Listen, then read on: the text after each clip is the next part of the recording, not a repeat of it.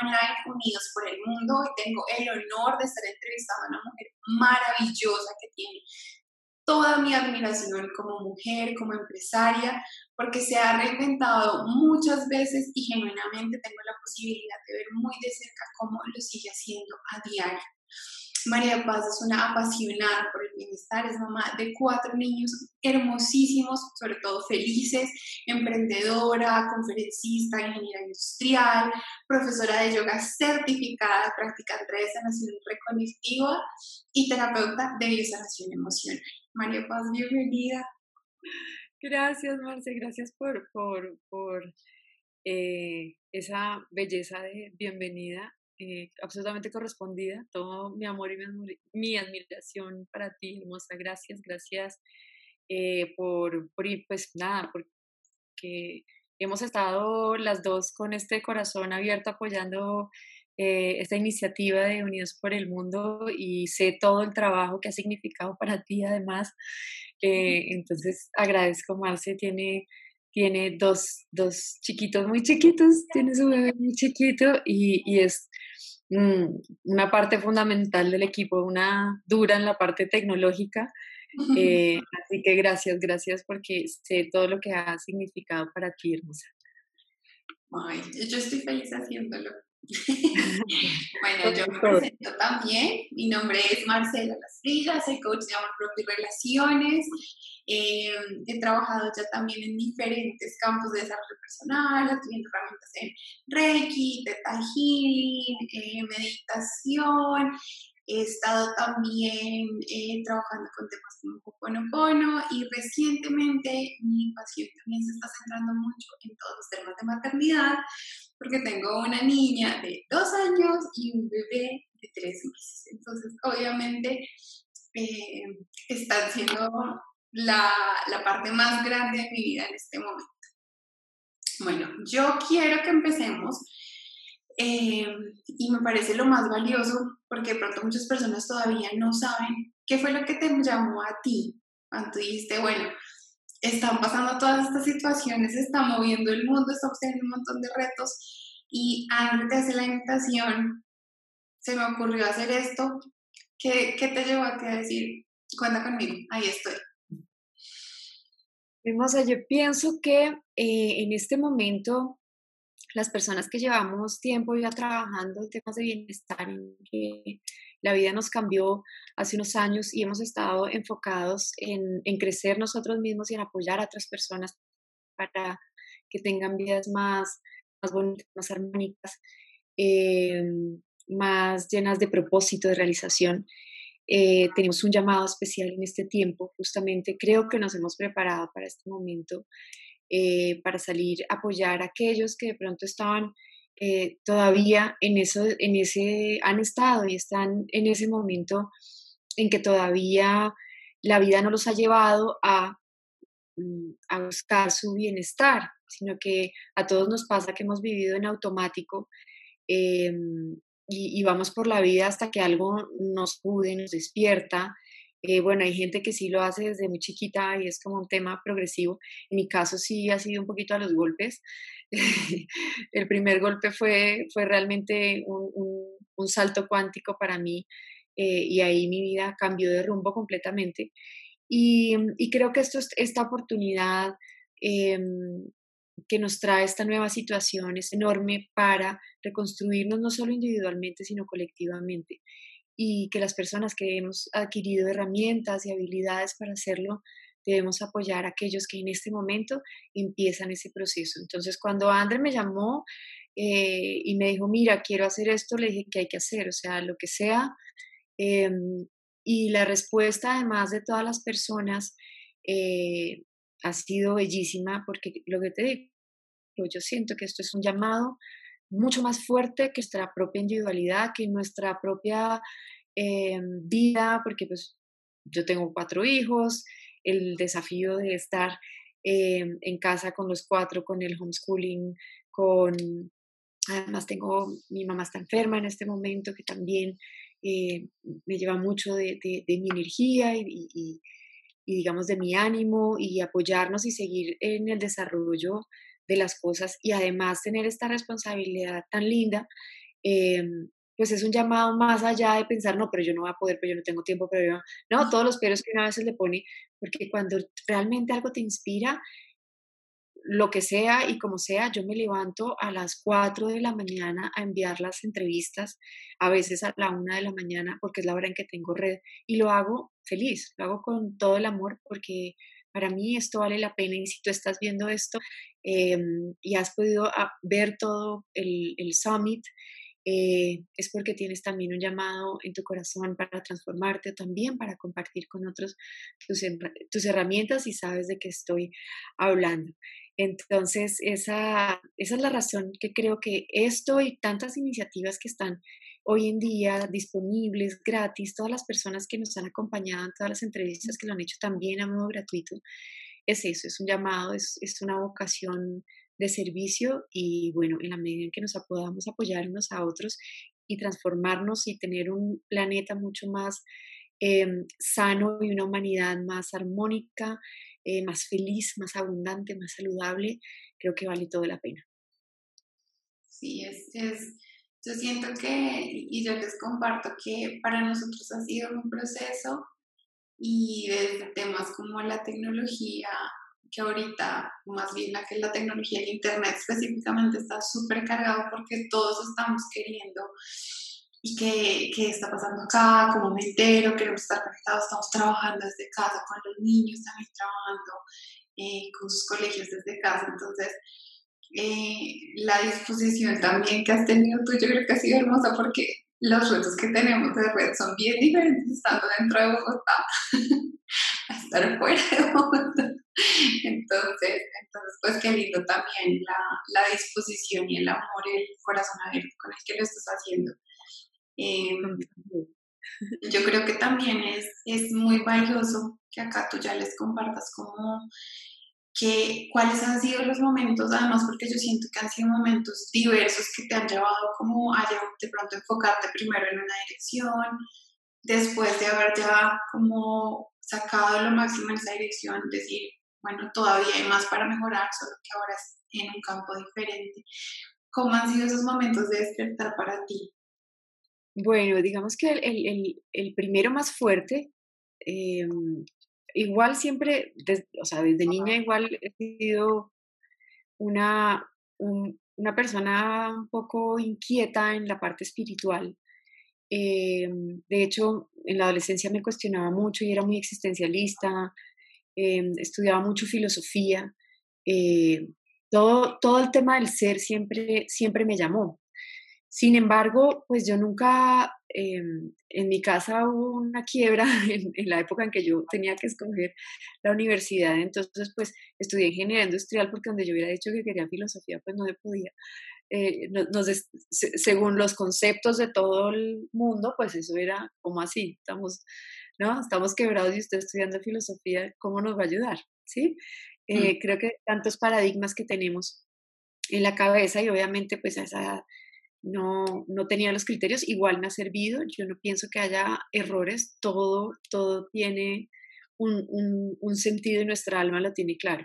Entonces siempre tuve, em, y muchas, eh, digamos que inicialmente eran como dificultades más en las relaciones eh, eh, amorosas, inicialmente, eran como los golpes que yo tenía que no entendía, em, un matrimonio, yo me casé joven, y era, era un matrimonio que yo llevaba con mucha dificultad, era muy, muy depresiva y en medio de esto pues eh, quedó embarazada y, mi primer hijito, eh, justo cuando nace el segundo, queda, eh, lo diagnostican al año y pico, al año y ocho meses fue el primer diagnóstico, diagnostican con autismo.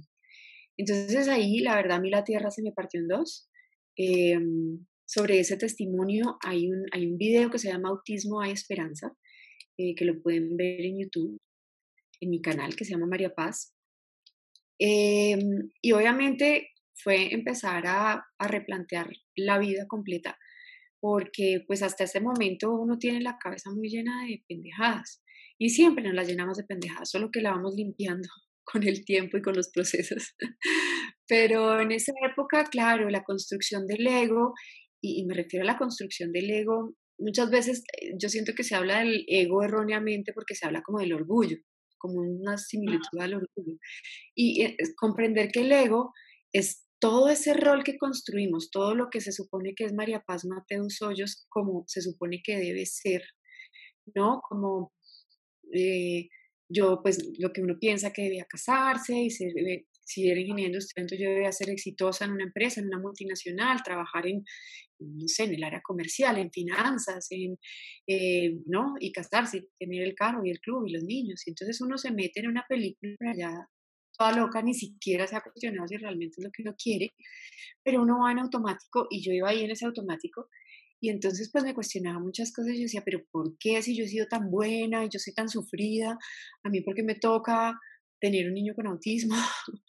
Em, ¿Y por qué no le pasa a los demás? Y, por y, ese es, ese nivel de conciencia que es como el primer nivel de conciencia en que tú eres la víctima. Todo te pasa y, y todo te agrede y la culpa es de los demás y no tiene nada que ver contigo y tú eres una pobre víctima del mundo. Entonces fue muy lindo. Em, para mí yo creo que eso fue lo, lo, primero que rompió y fue darme cuenta que, que aunque a mí me decían, cuando me dijeron que el autismo pues no había nada que hacer, que eso iba a empeorar con el tiempo, que pues nada, que eso era genético, había algo dentro de mí que nunca creyó eso.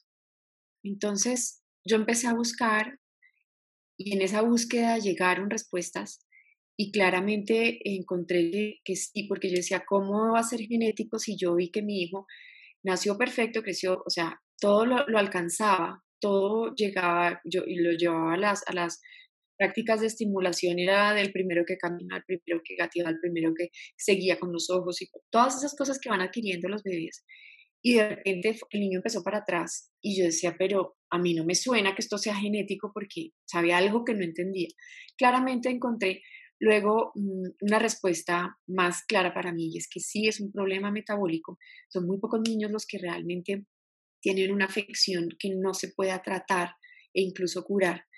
Y le metí toda la ficha y ese fue mi, primera, mi primer momento de reinvención como sustancial en la vida, ya que estamos en la semana de la, de la reinvención, fue mi primer momento de, realmente despertar y decir, em, bueno, entonces yo tengo que cambiar porque cuando entendí que era metabólico, empecé obviamente a estudiar, a investigar y era bioquímica en inglés y yo no entendía un carajo y al final decía, bueno, voy a terminar entendiendo, fui a cursos, compré libros, hoy en día la información está muy disponible, yo te estoy hablando de hace 14 años. Eh, y la, el, el, universo era otro en ese sentido, no estábamos tan unidos, no era tan fácil adquirir conocimientos, ni seguir redes, ni recetas, ni nada. Entonces tuve que cambiar toda la alimentación, tuvimos que cambiar, o sea, ¿qué pasó? La persona que yo era tuvo que dejar de ser. Ya venía bastante retada con la maternidad, que uno ya igual está en transformación, pues porque uno no tiene ni idea cuando tiene su primer hijo, eh, no tiene ni idea en lo que se está metiendo. Hasta que tienes su primer hijo y estás en ese momento de redefinición de tu vida y de que has, sido tocado profundamente por el amor más incondicional, por, por el milagro de la existencia, o sea, estás movido de mil maneras. Y llega esto que tú dices, o sea, lo último que me faltaba es que algo le pase a mi hijo cuando prefiero que me pase a mí cien veces, pero no a mi hijo. Y me sentí absolutamente sola, estaba en otro país, como, como te decía, mi relación em, emocional, mi relación de pareja ese, pues, no, no había sido fácil eh, y no era fácil. Entonces, pues eran como demasiadas cosas a la vez, pero yo dije, bueno, un día a la vez, yo voy a hacer lo mejor que pueda por mi hijo em, hoy, y si mañana tengo otra información, pues lo hago mañana, si no me voy a chiflar. Y entonces empecé, este, dime. Hay algo que a mí me parece muy bonito dentro de que quiero ahorita resaltar dentro de lo que vas compartiendo y es la capacidad de cuestionar, porque lo dijiste tanto con el diagnóstico y también con la vida que vamos eligiendo. Casi que a la mayoría de personas les pasa que, que por ejemplo, con el estilo de vida, llego y y tengo finalmente todo lo que debería ya generar esa satisfacción y estando acá me doy cuenta que no hace clic. Y también en términos de lo del diagnóstico, em, si tú te hubieras quedado con eso como una verdad absoluta, pues otra sería la historia tanto tuya como de tu peque eh, y también pues en todas las personas que, que empiezan también a, estar tocadas por, por un resultado o el otro. Totalmente, totalmente. Y obviamente eso me llevó años más tarde a estudiar pues todo lo que he estudiado, todo el tema también de Dios, de comprender cómo lo que creemos crea nuestro, nuestra realidad, ¿no? Por suerte yo no lo creí. Em, y, me ha pasado en, en, muchos escenarios, pero lo que tú dices, el cuestionarse de yo, ¿qué quiero creer? ¿Qué elijo? O sea, cuando yo me doy cuenta que mi, mi mente tiene ese poder de crear una realidad, entonces, ¿qué voy a elegir? ¿Cuál es la, la realidad que voy a elegir? ¿no? Entonces, en ese momento era eso. Yo dije, bueno, ¿esto qué, qué me implica? Entonces, yo, yo que no quiero, yo no quiero quedarme quieta diciéndome que lleven a mi hijo a terapias y que esto no va a pasar nada más, ¿verdad? Yo definitivamente no quiero eso. Eh, no quiero ser la mamá que se queda en el drama de tengo este hijo así y entonces o me hago la loca, porque eso pues también pasa, que la negación a veces se queda por toda la vida y niego esto y digo, no, mi hijo está perfecto y va a estar mejor más adelante, entonces yo sigo la vida como sea, pero me llegó toda esta información y tenía que cambiar de alimentación, tenía que hacer, digamos, unos tratamientos exigentes en, en muchos sentidos, tenía que aprender y además tenía que aprender en inglés. Y yo dije, bueno, yo, o sea, al final lo que, lo que te digo, el reinventarse siempre te va a exigir cambiar, decir, si yo no quiero esto, yo quiero esto, yo quiero ser la mamá que lo apoya, yo quiero ser la mamá que logre que él pueda tener una vida independiente, porque ese era mi principal cuestionamiento, ¿y ahora qué? Entonces yo voy a ser mamá hasta los 95 años si, si logro vivir todo eso para poder estar con un chiquito que tiene dificultades y que va a ser un adulto con dificultades. Yo decía, yo, yo me la juego toda ahorita por lo que sea, porque yo tenía una convicción interior de que él podía sanar, pero no era lógico, nadie, a nadie le parecía lógico, todo el mundo me decía que eso no era así, que yo estaba loca. Sí, no era lógico, ya el niño tiene eso, punto, ¿no? Como, acéptelo. Y pasa mucho, hay mucha discusión en el video que puse y es muy simpático porque a mí yo no respondo porque siento que cada persona que hace un comentario en redes sociales, en lo que sea, pues normalmente está sacando sus dolores, sus creencias eh, y su reflejo, ¿no? Entonces hay gente que ataca y, eh, mi mismo hijo cuando publicamos el video hace unos años, me, eh, un papá respondió como, eso es mentira, la dieta no sirve, em, los niños no se pueden recuperar. Y, mi mismo hijo decía, pues si cree eso, ¿cómo se va a recuperar el hijo? ¿No? claramente todos creamos nuestra realidad. Entonces, tuve em, la, no sé, en ese momento suerte, fortaleza, no sé cómo llamarlo, igual Tenía 27 años cuando pasó eso, eh, sí, más o menos. Entonces, pues claramente tampoco es que eh, fue algo muy, muy intuitivo y algo que empezó simplemente como a salir de mí, una fuerza que iba más allá de todo. Cuando cambié la, alimentación, yo también me sentí mucho mejor. Yo quité los lácteos, quité, claro, ¿qué implicaba? Que yo no podía, si yo tenía que quitarle a él el gluten, la caseína, o sea, para hacerlo más sencillo, todos los panes, todos los lácteos, todo el azúcar, todos los conservantes, todos los colorantes. Yo tenía que quitarle todo eso. La primera que tenía que hacerlo era yo. Yo no podía ser tan cruel de seguir comiéndome la quesadilla al frente, que era lo que él más amaba, y yo, no sé, darle un pan de harina raras y, ¿no? Era, ya, era un reto. Entonces, obviamente, lo que tenía, lo, lógico era obviamente, y eso exigía una transformación en mí, de sacar todo lo que yo comía, todas las marcas que yo conocía, todo y empezar a investigar, ir mucho más allá. Y obviamente salir del hábito es difícil, pero cuando empiezas a ver las recompensas es como que se vuelve ya, eh, el, hábito es el cambio. Bueno, y esto no funcionó, ahí está otra dieta, entonces busquémosle por acá, y entonces ahora que yo preparo con esto, me pucha, yo ya tenía claro cómo hacer ahora estos panes con las 45 harinas y ahora solo me dejan harinas, ¿no? Entonces es como, ¿cómo empiezas a, fluir para lograr reinventarte Em, y eso digamos que es, es, como ese, ese, ese primer llamado en que, en que la vida se te parte en dos y tú dices, pero ¿qué es esto? Y lo más increíble es que en ese momento, mm, aunque yo estaba, digamos que supuestamente había hecho todo para sentirme plena, yo seguía sintiendo, sintiendo mucho vacío. Y cuando pasa esto con, Sam, con Sammy, fue como con mi hijo, pues fue, fue muy revelador que cuando yo estaba haciendo todo el tratamiento y cuando, o sea, en el momento que yo hubiera creído desde mi víctima que era lo más difícil de la vida, me sentía plena, me sentía con un propósito, me sentía con ganas, con energía, con ganas de vivir, con ganas de hacer, con ganas de, de, ver a, a, a, mi chiquito florecer. Entonces, con todo lo exigente que eran los tiempos, la dormida, la horneada, eh, en otro país, que yo no tenía mi familia, que sí, eh, creo que fue un tiempo absolutamente transformador para mí.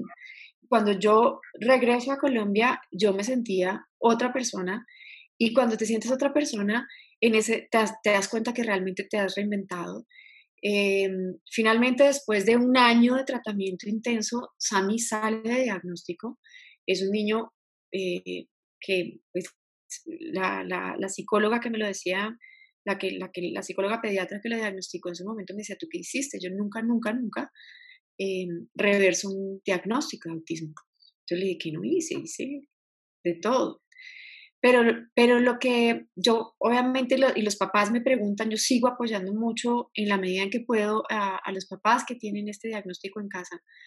Eh, lo que realmente pues la gente quiere saber exactamente qué dice con la alimentación, con los suplementos, que si le di este tal cosa, que si este protocolo. Pero realmente lo que yo transmito y lo que he hablado en las conferencias es hacia adentro, la transformación importante pasa adentro. Cuando tú te recuperas, tú o alguien cercano, bueno, en mi caso es que los niños pues son una extensión del inconsciente de los padres, em, se enferman y la manera de sanar si tú no te has transformado internamente, esa, esa enfermedad no se va a ir.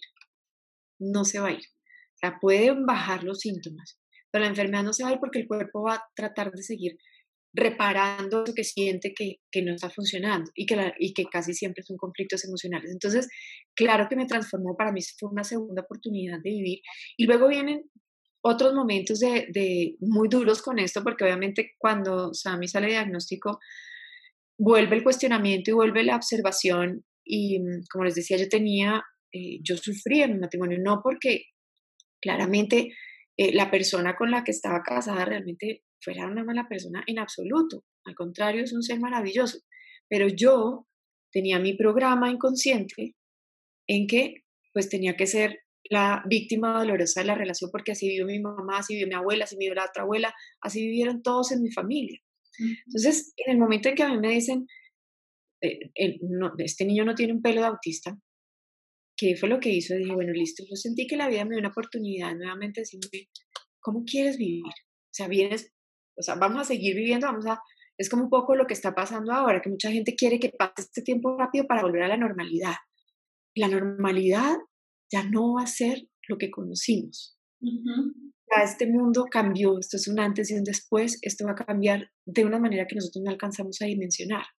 Entonces, para mí ese momento en mi vida personal fue ese momento de decir, yo voy a volver a lo mismo, voy a volver a la infelicidad, a una relación que no, claro, el niño ya está bien y todo, pero aquí hay algo que no funciona. Entonces, tomo la decisión de decir, yo ya eh, no quiero más. Y es lo que hablábamos de la semana del depurario, es decir, yo ya no quiero esto, ahora quiero esto, quién tengo que ser, porque realmente el universo no... Cuando, cuando hablamos de la ley de atracción, siempre hablamos que obviamente que la manera en que piensas atrae, y luego decimos, no, son los sentimientos lo que atraen. Realmente lo que atrae es quién estás siendo. Y esa es la importancia del reinventarse, de yo quién soy y eso es lo que atrae. Entonces, en mis relaciones personales hay algo que yo planteo y digo, yo no quiero tener relaciones, yo no quiero un hombre celoso, controlador, yo no quiero en mi vida eh, vivir sufriendo, vivir en, angustia en una relación de, de pareja. Eh, y si yo no quiero eso, yo tengo que ser esa persona que quiero que el otro sea. Y eso aplica en las relaciones de pareja, en las relaciones laborales, en las relaciones con los hijos, en las relaciones con los amigos, con todo el mundo. ¿Sí? Entonces, si yo quiero eh, tener una pareja que me respete, que, que, sea el cómplice de mis sueños, que eh, sea esa persona que me apoya desde un amor absolutamente libre, incondicional, pues la primera que tiene que aprender a amar así soy yo. ¿Y eso qué implica? Dejar atrás otros patrones, dejar atrás la forma de pensar eh, que yo y actitudes que yo podía haber tenido de pronto. Si yo, por ejemplo, no es mi caso, yo nunca he sido una mujer celosa, em, pero me pasaba como al contrario, pero es decir, si yo soy celosa, si yo soy controladora, si yo quiero que eh, mi marido me diga dónde está, que me cuente absolutamente todo y todo, ¿cómo yo voy a exigirle que no lo haga conmigo? ¿Sí? Entonces, si ese es mi espejo, ¿yo qué quiero ver? y en lo que yo quiero ver defino quién quiero ser. Y en ese quiero ser obviamente es poder observar, ¿no? Lo primero es observarnos, saber qué quiero, saber qué no quiero, lo que hemos hablado, depurar, priorizar, y ahí yo me reinvento. ¿Qué actitudes me sirven? ¿Qué pensamientos nutren eso que yo estoy haciendo? Me pasa con mis hijos, ¿no? Me pasa con mis hijos que muchas veces cuando nosotros, eh, todos queremos ser los mejores padres, ¿no? Eh, pero hay momentos en que te agobias un montón y entonces llegan y cuando tú reaccionas, dices, no me escucha yo, yo quisiera ser una mejor mamá y entonces ser una mejor mamá, ¿qué significaría? ¿Cómo me sentiría yo eh, una mejor mamá? Me sentiría mejor mamá si fuera más paciente, si yo lograra comprender y no reaccionar y no hablarles de pronto eh, feo, decirles algo que no quise haber dicho. Entonces, ¿qué tengo que hacer para eso? Entonces cambio mi actitud y es, me tengo que observar muy, muy, eh, mm, muy de cerca para poder lograr estos cambios. Entonces, ¿yo qué hago? Entonces llega el niño, yo me siento agredida, inmediatamente identifico la emoción y digo, wow, aquí no me estoy sintiendo bien, no voy a responder, voy a respirar, tomo dos pasos atrás y empiezo a mirar desde otro punto de vista. El niño está cansado, eh, no sé, tiene hambre, está alterado. Mm, claramente este es otro escenario, seguramente yo también estoy irritable. ¿Qué me está mostrando? Puede ser irritable, pero yo ya respiré, ya cambié el punto de vista y tengo la habilidad de responderle con todo el amor. Cuando eso toma más tiempo, cuando hay algo que me generó mucha, ¿sabes? Como rabia decir, pero ¿cómo se te ocurre hacer eso? No sé mi, segundo hijo a veces ha sido muy curioso y un poco necio en algunas cosas y por ejemplo un día le tiré huevos a la terraza del vecino y yo estaba furiosa con él, pero no quería reaccionar feo. Yo le pedía espacio, le dije, mira, en este momento te pido, mami, yo perdóname. Y entonces quiere abrazarme y yo todavía no estaba lista y quería como medio espichurrarlo. Entonces eh, le digo, dame un tiempo, yo te amo, te amo con todo mi corazón. Lo que hiciste no está correcto. No quiere decir que tú seas malo. Eres un niño bueno y te amo con toda mi alma. Pero en este momento necesito espacio para gestionar esa emoción. ¿Sí? Porque creo que es importante hablarles, porque eso es lo que siente. Mi mamá no me habla, mi mamá me odia, eh, la embarré, soy lo peor y vamos a la autoestima que fatal, ¿no? Entonces, para poder ser asertivo y para poder esa, ser esa mejor persona en todas las áreas, yo pienso que hay que definitivamente observarse, definir quién queremos ser en esa situación, así no lo seamos en ese momento. Y darnos el espacio. Hay una herramienta que yo uso de mucho, em, que obviamente es, es, la meditación, porque definitivamente eh, en la meditación podemos crear em, desde, un, desde un espacio, desde el campo cuántico, esa persona que queremos ser, con mucha más habilidad que cuando lo hacemos eh, como a las malas, ¿no? Así yo haga a la fuerza, como que yo hago la lista y todo, pero es cómo me siento yo ya siendo esa persona, yo me proyecto ya siendo esa persona que quiero ser, ¿sí? Entonces, y en la mañana, entonces digo, ¿qué actitudes no quiero, ¿qué, qué cosas no quiero sentir en el día? No me quiero sentir eh, angustiada, impotente, no quiero pensar en cosas que me produzcan escasez, no quiero, ¿sí? Entonces, sintonizo hacia dónde, qué cosas yo no quiero em, sentir ese día o, que, o, si la sentí, como ya cuando tú dices no quiero esto, tú ya lo vas a observar y lo vas a gestionar mucho más fácil que cuando no lo tienes detectado. ¿Sí? Entonces, y luego digo, listo, esto es lo que no quiero, ahora lo que quiero. Entonces, ¿quién soy?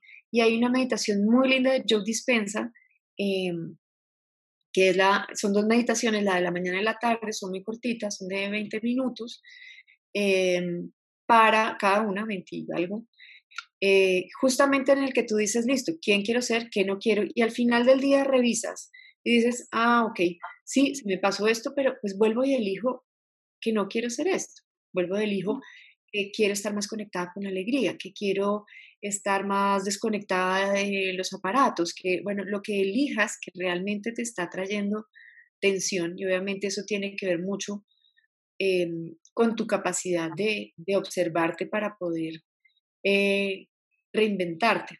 Entonces, como te, como te decía, este, este proceso para mí tiene que ver un poco con el mucho observación, mi esposo dice que, que, que, agotador observarse tanto todo el tiempo y tomar responsabilidad, y tomar responsabilidad de todo.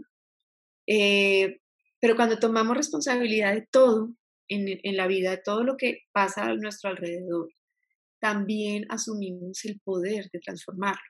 Si yo renuncio a mi responsabilidad de, de, de que, no sé, el niño se cayó y, y está, le está doliendo algo, si yo renuncio a ver que, ah, no, es que fue porque se enredó y no darme cuenta que justo, no sé, se lastimó el dedito, que para mí, que entonces es el derecho, entonces yo estoy señalando o estoy, sí, a mí me está trayendo un mensaje que prefiero tomarlo y no sentirme culpable, sino responsable y decir, ok, esto me da el poder para crear algo diferente y ese es el poder al que eh, yo creo que estamos llamados en este momento y es a crear ese alguien diferente en ti que exprese mucho más todo lo que tú anhelas ser, lo que esté más de acuerdo con, con la alta frecuencia del ser que eres, con tus dones, em, más que a decir, bueno, esperemos que pase y yo sigo haciéndome loco y me sigo haciendo dormido porque perdemos el poder. No, es que todo es culpa del coronavirus. Gracias al coronavirus nos está dando una oportunidad de entrar dentro de nosotros. ¿no? A mí me parece que es una, una belleza em, ese encierro porque te está cuestionando, nos está cuestionando la vida que elegimos, el trabajo que hacemos con las personas que hemos elegido vivir, eh, las relaciones que tenemos, em, nuestra relación con el consumo, con el ambiente, o sea, con todas las dimensiones, porque en este momento esa carrera de, entonces yo trabajo para tener un carro, un apartamento, un club, una ropa, una cosa, en este momento pues no puedes ni disfrutar el club, ni el carro, ni la ropa, ni nada de eso, bueno, ya la pones tú en la casa, pero realmente empiezas a volver a lo básico, ¿sí? A decir, ok, entonces lo básico al final es la comida, las relaciones, eh, cómo me sienta yo conmigo mismo. Entonces es como que em, es una, a mí me pasa, o sea, esto podrá sonar loco para mucha gente, pero me parece una genialidad del planeta porque además se está recuperando. O sea, siempre que hablábamos de que iba a haber una transformación de conciencia, se pensaba que venían los tsunamis, los maremotos, los incendios, súper apocalíptico. Pero esto es una belleza porque al contrario la naturaleza se recupera. De una manera el planeta se está sanando. Claro, hay muchas pérdidas de vidas, pero yo también tengo la lectura desde la espiritualidad de, es la lección de nuestra alma, el cómo y el cuándo. O sea, la muerte es algo, es algo que no, desafortunadamente tenemos mala relación con la muerte. Todos le tenemos pánico, le huimos, todo, pero pues eso es lo único segurito, segurito que tenemos en la vida. Entonces, entender además como desde la espiritualidad que realmente pues es un paso temporal y la muerte también es otra transformación y, nosotros somos mucho más que esto que vemos y venimos a jugar este rol em, como manera de experimentarnos de, de muchas formas. Entonces, quienes eligen o no, elegimos o no morir en este tiempo es una decisión del alma y va a ser por el coronavirus o va a ser por un ataque o porque te resbalaste con el jabón. El momento es el momento, sí, el momento es el momento y esto claramente, este duelo que estamos haciendo colectivamente, porque esto básicamente es un duelo que nos está mostrando porque este planeta ya no va a volver a ser igual, claramente. Y si volvemos a ser igual, pues llega un virus más duro.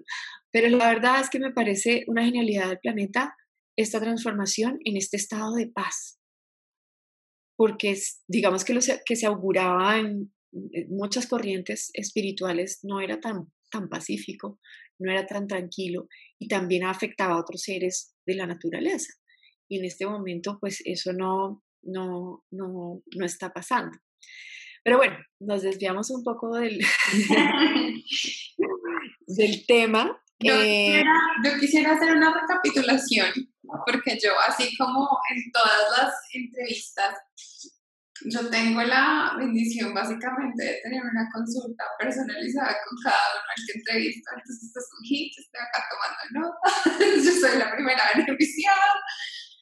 Entonces, bueno, lo primero, y acá yo, yo quiero que también lo veamos todo, es en, en, los términos de si yo quiero poder hacer una transformación, si quiero poder, eh, digamos que abandonar esas partes de mí misma, de mí mismo, que ya no me están sumando y crear espacio para unas nuevas.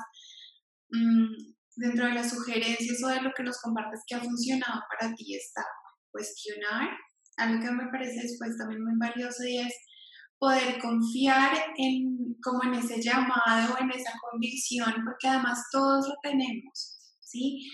En los deseos, incluso los sueños y la visión de la vida y de, del planeta y de todo, si nos sentamos, vamos a tener cosas en común, sin embargo no vamos a tener exactamente lo mismo, entonces es digamos que también un compromiso tener la capacidad de confiar en que yo siento esto. Hay algo que me llama en esta idea, en este lugar, en este pensamiento, en este estilo, en lo que sea. Hay algo que me llama y como confiar en ese, en ese, en esa sabiduría que de pronto a, a nivel lógico no está clara, pero sabemos que está ahí. De ahí también algo me pareció muy bonito eh, y fue que hablas de hacer las dos cosas. O sea, o yo puedo tener esto sacrificando otra cosa, o me sacrifico acá para tener lo otro y que no es necesario, que nosotros podamos también, em, digamos que, hacer el cambio en nosotros mismos y también empezar a crear en nuestro entorno lo que queremos, porque entonces es bueno, yo voy a, yo voy a ser una persona elevada a mi alrededor todos se van a aprovechar o ya voy a decir que entonces no, no soy víctima, entonces voy a sufrir, pero voy a sufrir en paz, sino hacer las dos cosas, de hecho, puedo trabajar en mí y puedo ver también un resultado lindo en mi entorno, eso me parece súper poderoso Ahorita quiero que también dentro de los apuntes que, que tengo, me, de pronto me los enriquezcas con cosas que, que también quieras que se nos queden muy, muy claras. Eh, creamos desde lo que somos, porque también muchas veces es fácil tener un tablero de visión con recortes o tener lo que decías, una lista de esta es la persona que quiero ser yo. Mm, y lo que quiero ver en mi vida es que me traten así o este tipo de experiencias, este tipo de resultados, prosperidad, clientes, no sé, lo que sea para cada uno. Em, y no atamos como directamente que si Marcela está siendo una persona amargada, peleona, seguramente no se va a encontrar con los seres humanos más amorosos en su entorno, sino se va a encontrar con lo mismo. Así ella pueda hablar de la forma más amorosa, así se la pasa llena de rabia, pues ahí es donde está el cambio. Y lo último em, es el tema de la observación. Yo lo dividí en dos partes. Y una es eh, observar qué, qué, está pasando en mi entorno para que sea una referencia de pronto de cómo estoy yo. Y también después elegir qué quiero crear en ese reflejo. ¿sí? Entonces también da lo que quieres recibir. Digamos que a un, a un nivel súper profundo de si yo no me estuviera todas formas relacionando con nadie, ¿qué me estoy dando y qué está abundando en mí?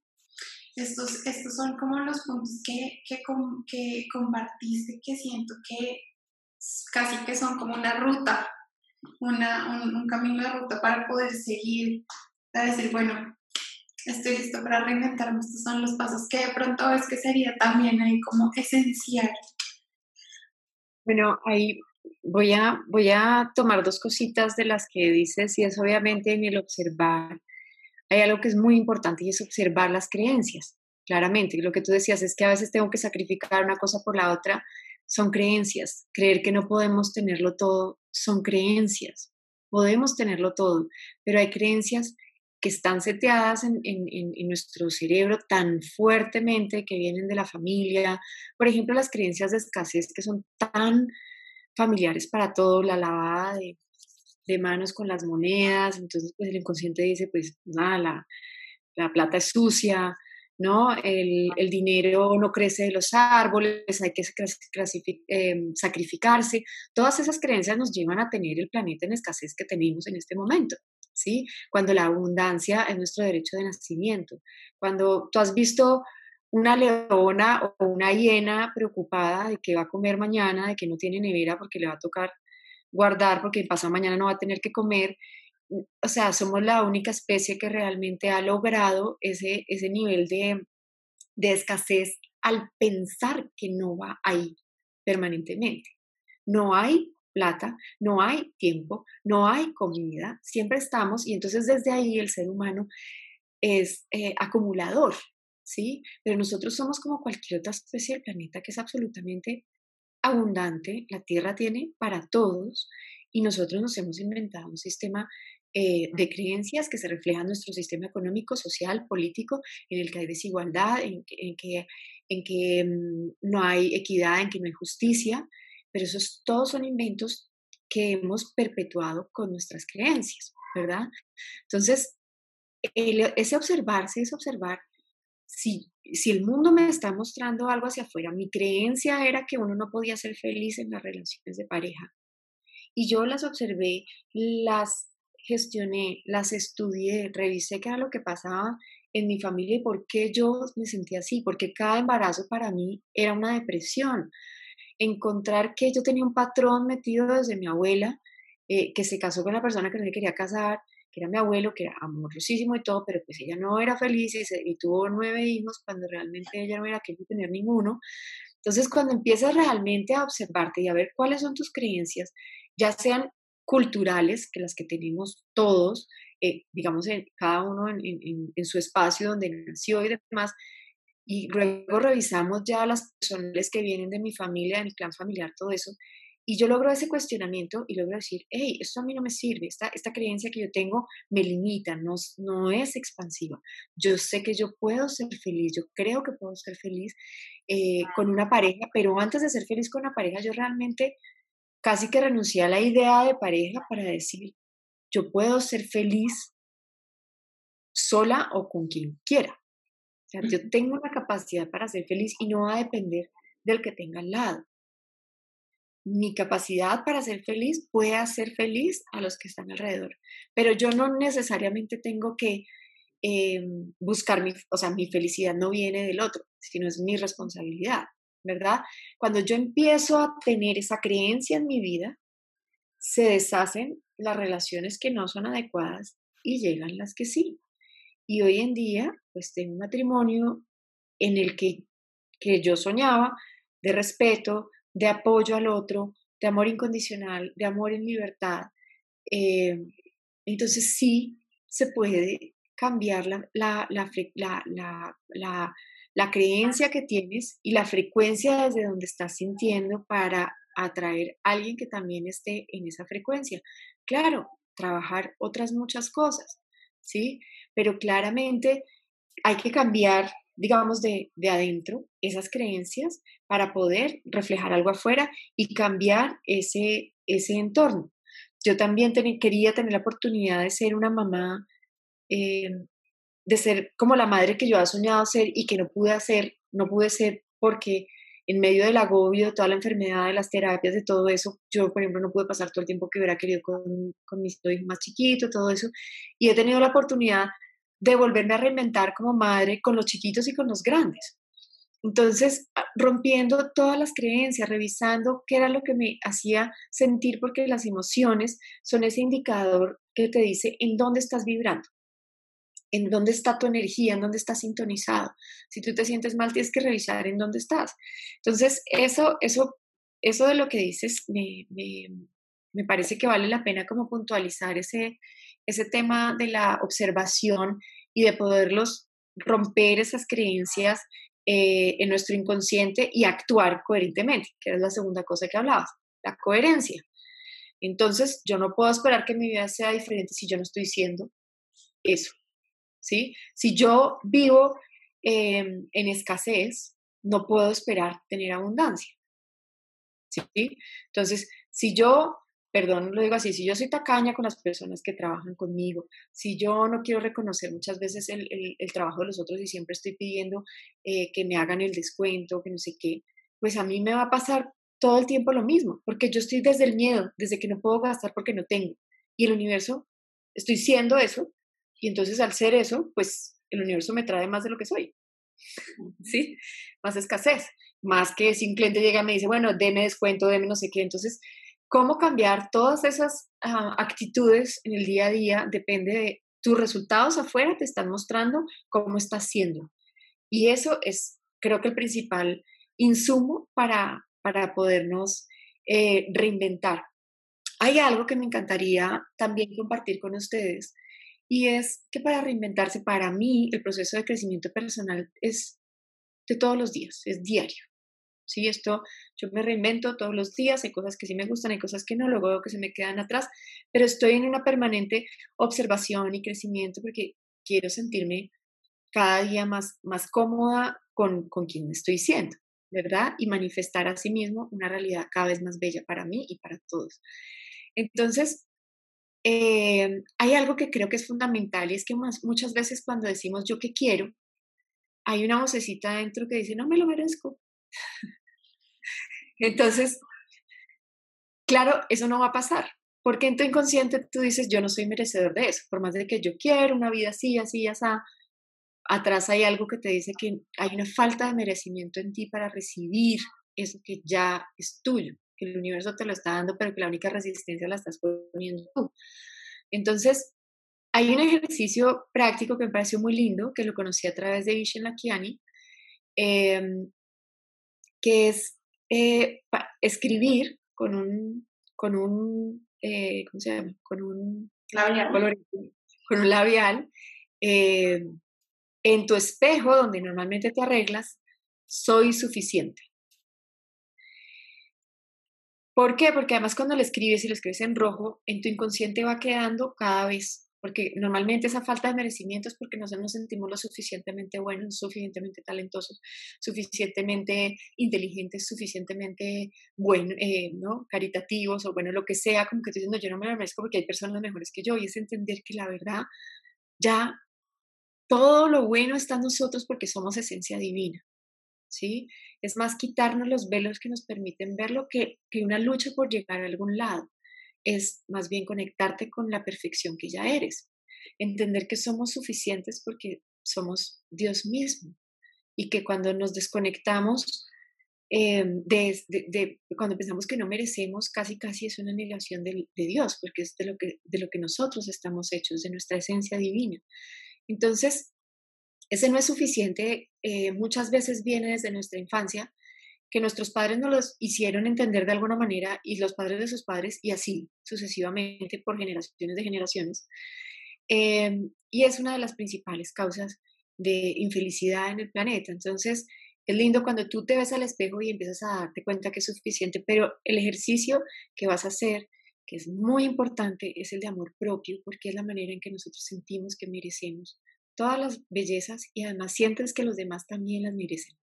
Entonces te vas a mirar en el espejo y vas a mirar a uno de tus ojos y vas a repetir diez veces te amo en voz alta. Te amo, te amo, te amo, te amo, te amo. Diez veces. Em, puedes hacerlo luego en otro espejo con el otro ojo. Yo lo hago cada vez que me, que me acuerdo. Em, trabaja a un nivel muy profundo de lo que hablaba, incluso por eso yo le aclaro mucho a mis hijos que tú hayas hecho algo que me parece que no es correcto, no quiere decir ni que seas malo ni que no te ame. ¿sí? Porque todos nos queda un poco el, eh, el inconsciente que es que no me quieren.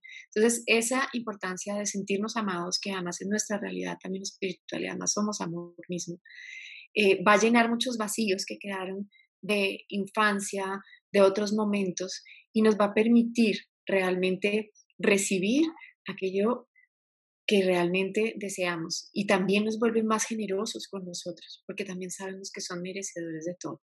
Entonces me parece que em, la meditación de mañana y tarde, donde yo defino qué quiero, qué actitudes y sentimientos no quiero tener y al final del día recapitulo sin darme palo, con amor, con comprensión, con saber que yo puedo volver a elegir al día siguiente. Por eso cuando me levanto y agradezco porque, wow, esto es una nueva oportunidad y además es, la idea es gozártelo, no, no es una camisa de fuerza, sino es un disfrute. Al final no es a dónde vas, sino cómo disfrutas eso, que hacia dónde estás yendo, hacia dónde estás caminando, este aquí ahora, esa presencia. Em, entonces me parecen que son herramientas muy valiosas en el proceso eh, de reinventarse ya en la, en la práctica, ¿no? Eh, fuera de como todo el, proceso del que hemos hablado y que pues yo se los digo con todo el amor y la, y la buena intención, porque son las cosas que funcionan para mí, que han funcionado y que cada día me tienen en un lugar más bonito en el que puedo tener una mayor conciencia, mayor claridad, mucho más amor por mí, por todo, conectarme con todo, con la armonía, con la abundancia, con la salud, desde una conciencia más alta y, y que nada, que esto sigue, esto no se ha acabado, es de, es de todos los días y es disfrutar, es de todos los días en este plano, en ese proceso de, de redefinirnos y reinventarnos cada vez. Bueno, yo quiero hacerte unas preguntas puntuales también. Mm, eh, todos los ejercicios igual ahorita, bueno, hoy en la entrevista la puedo volver a, ver, pausarla, tomar nota, todo, eh, porque a mí me parece también muy bonito el ejercicio, pero entonces veo tres cosas. Es que nosotros podamos estar en un estado suficiente de quietud para poder observarnos. Entonces, eh, ahí la primera pregunta que quisiera hacerte, y creo que hay como, como dos partes de la misma pregunta, es, ¿cómo puedo yo empezar a observarme en mi rol como padre, como madre? Porque siento que lo que dices es muy sencillo, ser muy reactivo. Em, y cómo puedo yo también reinventarme, por ejemplo, en mis relaciones en general con las personas, porque también hacemos lo mismo. Me dijo esto y algo se me tocó por allá, alguna puede ser hasta alguna memoria que de pronto ni siquiera es mía, sino transgeneracional, y respondí, ¿cómo puedo en términos prácticos estar muy presente, ya no solo en los después de meditación, sino estoy viviendo mi vida, ¿cómo hago para estar observando? Eh, yo creo que eso al final es una habilidad que requiere práctica, pero sin duda también requiere silencio requiere que no estemos distraídos todo el tiempo en la pantalla, en el teléfono, en el computador, en las 45 reuniones. ¿Para qué? Para monitorear. O sea, a mí, a mí qué me ha servido en la vida para observarme con mayor facilidad y es, por ejemplo, la práctica del yoga que te vuelve más consciente de absolutamente todo. ¿Sí?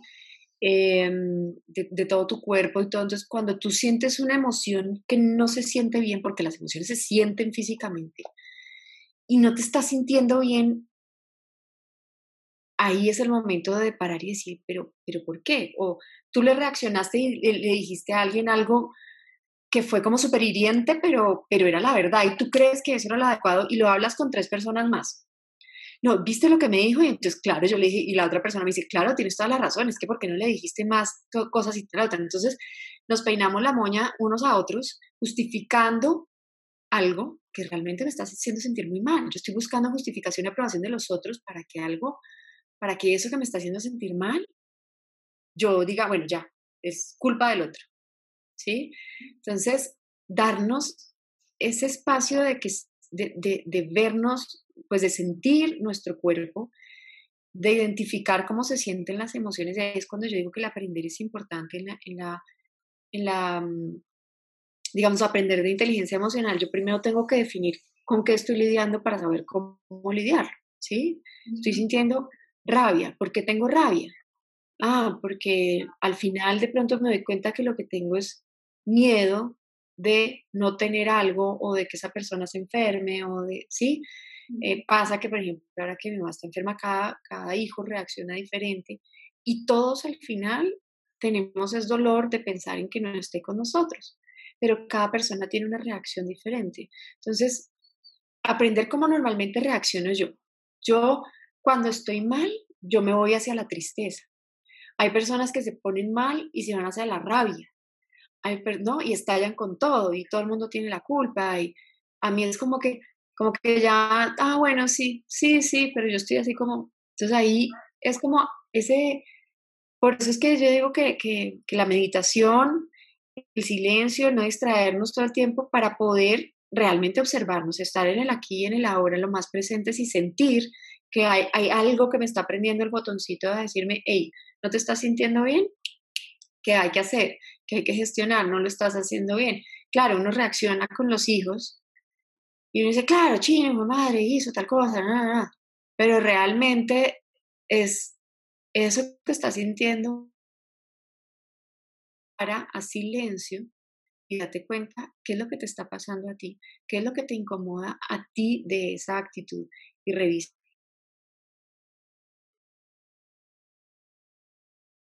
Entonces hacer ese ejercicio del espejo y decir, mira, de ti lo que más me molesta es que no piensas en nadie más. Entonces yo tengo dos opciones, o es que yo no pienso en nadie más, o su otro extremo y es, es que pienso en todo el mundo. Entonces no estoy en un punto de balance. Entonces, para mí esa información es absolutamente importante, súper valiosa. No voy a gastar mi tiempo en llamar a 15 amigas a decirles que como mi hijo tiene huevo porque tal cosa o tal otra, ¿cierto? Sino voy a hablarlo con, con esta, que es la que tiene la sabiduría interior, para tratar de encontrar. Claro, cuando a veces no logro encontrarlo, tengo mis amigas terapeutas a las que también acudo, cuando digo, hey, no, no he podido entender esta situación y puedo pero estoy abierta a recibir, estoy abierta, es una disposición también de apertura a aprender y a transformarme, no la que normalmente tenemos y es yo estoy perfecta, yo actué de la mejor manera y entender que todos los seres humanos tenemos esa postura es muy importante. Entender que todos los seres humanos pensamos que, que estamos actuando bien es importante para comprender que el otro no nos quiso hacer daño y que no lo podemos tomar personal, que lo que nosotros estamos entendiendo de esa otra persona que nos está hablando tiene más que ver con más que ver con, con, con nosotros realmente eh, con, con nadie más. Entonces, es importante poder esa herramienta de observación para retroalimentar mi crecimiento, para no tomarnos lo personal, para saber que esa persona actuó, por más loco que parezca sus actos, actuó pensando que era lo correcto desde su punto de vista, nos quita esa carga de pensar que es contra nosotros y ahí otra vez vuelve la falta de amor propio y de merecimiento. Entonces uno está proyectando todo el tiempo es que me está atacando a mí. No, o sea, ni cuando uno muchas veces dice cosas, no las dice con esa intención. Y cuando tú, digamos, respondes a, a, eso otro, pues ese es un punto de, de, observación y es lo que te digo, es ir a ese momento, hacer silencio y decir, ok, ¿qué me está pasando? Claramente, y creo que lo han dicho muchas personas em, en las entrevistas y el tema de escribir es fundamental también, de desahogar, de soltar, de, ¿no? Em, para todo, para lo que quiero dejar ir, para lo que quiero soltar, para lo que quiero eh, cambiar y para hacia dónde quiero ir, quién quiero ser. Todo esto ayuda porque eh, claramente es una manera también que tenemos, las palabras son muy poderosas en todos los niveles, ¿no? Entonces es importante em, darnos ese momento, ese espacio, ese segundo de silencio en el que tú tienes una comprensión superior, en que tú puedes decir, yo puedo leer esto, ¿desde qué otro punto de vista lo puedo ver? Y creo que ese momento de conciencia cambia completamente todas tus relaciones.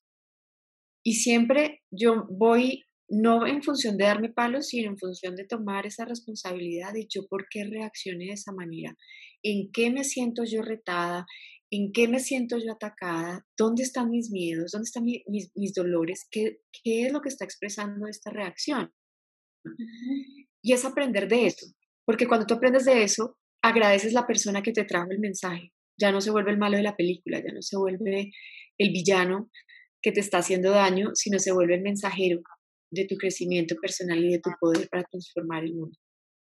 Súper. Bueno, yo em, siento que también acá el mensaje, y yo, para quienes de pronto ya están siguiendo a María Paz, ella a diario comparte su ratico de meditación a las 5 de la mañana y a las 5 de la tarde. y yo siento que acá también con todo lo que nos compartes es, sí, necesitamos aprender a dejar de estar en la carrera, incluso en la carrera mental, sobre todo porque ahorita para muchos está, bueno, no estoy teniendo que salir corriendo para la oficina, salir para la reunión, regreso para la casa, con los niños, bla, bla, bla, Si no estoy en la casa, pero mi mente sigue en la misma carrera mental. Y la importancia también para que podamos estar en ese, en ese ajuste constante, en esa reelección constante es, hay que tener espacio para estar en paz. Sí o sí, porque si no, se me puede ir el día, la semana, el mes, el año, la década en este ritmo y para cuando me doy cuenta han pasado un montón de resultados que de pronto jamás hubiera aceptado si realmente hubiera estado presente como para darme cuenta. Yo creo que ahorita también hay, hay como muchas preguntas y yo siento que podríamos extendernos muchísimo más porque además es un tema hermoso y que yo siento que traducido a cada área es, es completamente necesario. Eh, pero para todas las personas que están ahorita conectando con esta entrevista y que dicen, me encanta todo esto que está hablando María Paz, ¿cómo más podrían seguir ellos muy cerquita contigo?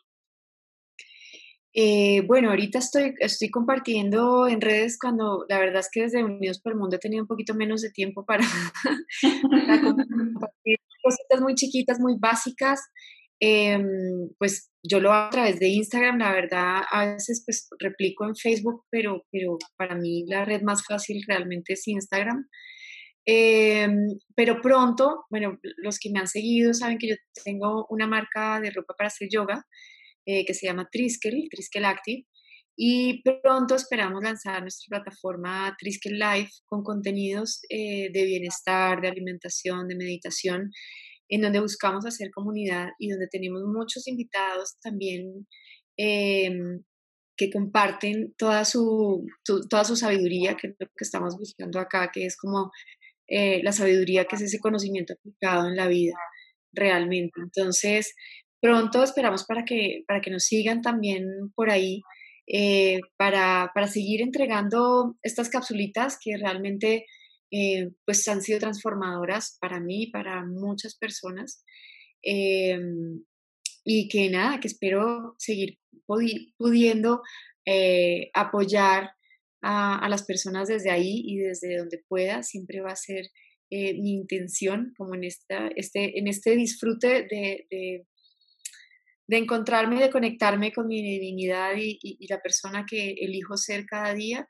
Asimismo, también quiero poder apoyar ese, ese proyecto de cada uno y, que armemos algo bien bonito entre todos.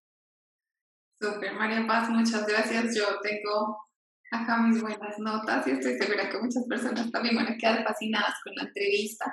Y gracias también por ese, ese amor tan grande y ese corazón tan abierto para poder compartir, porque has, has sido también canal para que muchas personas hayan conectado con un nuevo mensaje en general y está haciendo un canal también grande para que pueda conectar ahorita con eh, nuestro summit online Unidos por el Mundo.